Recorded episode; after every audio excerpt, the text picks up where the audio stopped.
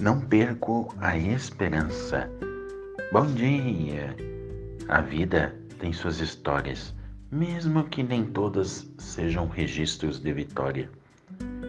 Não tem como separar a história pessoal dos feitos profissionais e esportivos. Conheço pessoas que têm inúmeras medalhas, reconhecimento de destacados feitos, enfim. Os diplomas também contam belas histórias.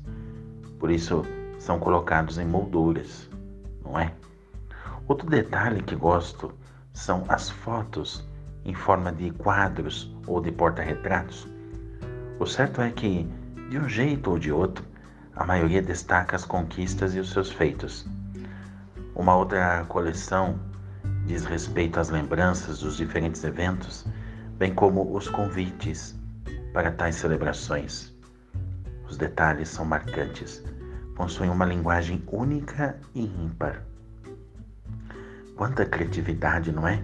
Para selar momentos e eternizar sentimentos.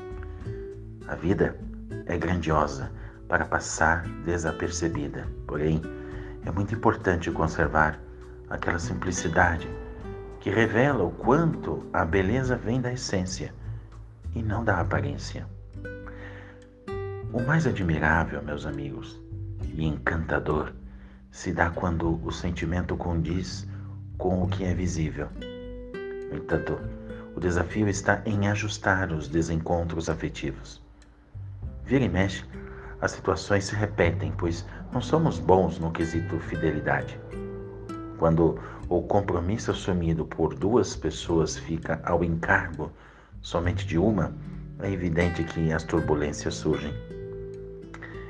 É bem comum encontrar alguém sozinho tentando salvar a família, que é de responsabilidade dos dois. Quantos e quantas histórias eu já tenho visto? O risco, sabe o que é? É de colocar tudo a perder pela indiferença e pela acomodação de uma das partes. Eu, por exemplo, já ouvi centenas e centenas de pessoas afirmando: eu fiz a minha parte, mas não dependia só de mim. Sempre essa frase, né? Bem conhecida. Lamento muito quando os sonhos se desfazem pela incoerência de uma das partes. A infidelidade anda muito solta por aí, em todos os setores da vida. O preço já está elevado e poderá aumentar ainda mais. Um dia, não perco a esperança a aventura mais audaciosa ainda será a família.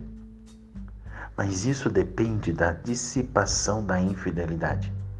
Então, a felicidade ocupará novamente o seu espaço original, o coração da vida familiar. Por isso, eu desejo a você, meu amigo e minha amiga, muita bênção, muita paz, muita alegria nesse dia e que Deus te ajude a enfrentar esses desafios pelo amor e pela misericórdia que só vem dele. Um santo dia.